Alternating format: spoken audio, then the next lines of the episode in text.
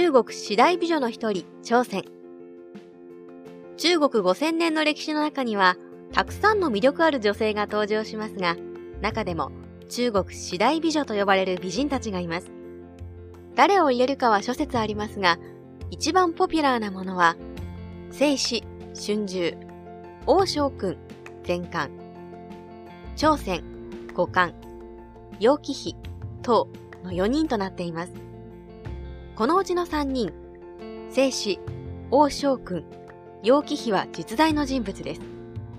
しかし、三国志のヒロイン、朝鮮だけは架空の人物なのです。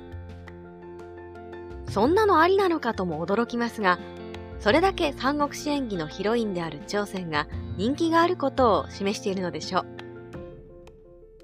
考えてみれば、日本の野々子町だって、いまいちどんな人なのかよくわからない女性ですよね。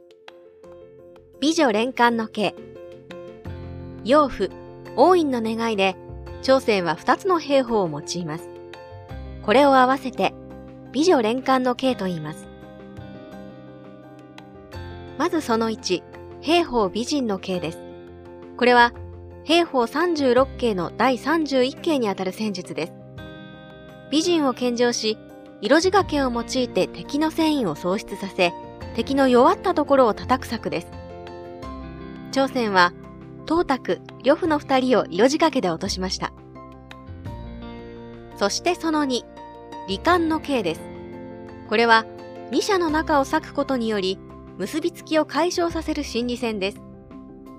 朝鮮は、呂布の前では一緒になれないことを嘆き悲しみ、東卓の前では呂布のことを嫌ったふりをして、二人の中を引き裂きました。ここに美女連環の刑が成立です。朝鮮その後。朝鮮は架空の人物だけあり、東卓亡き後のその後についても諸説あります。呂布の将になって彼について回り、呂布の死後、消息がわからなくなったというのが三国志演義での記述です。その他には、呂布の死後、曹操に捕らえられた後、関羽に殺されるというもの、あるいは、美女連環の刑を用いて報告の儀を尽くしたとして関羽に称賛されるというものもあります。また、計略を成し遂げた後、自害するという話もあります。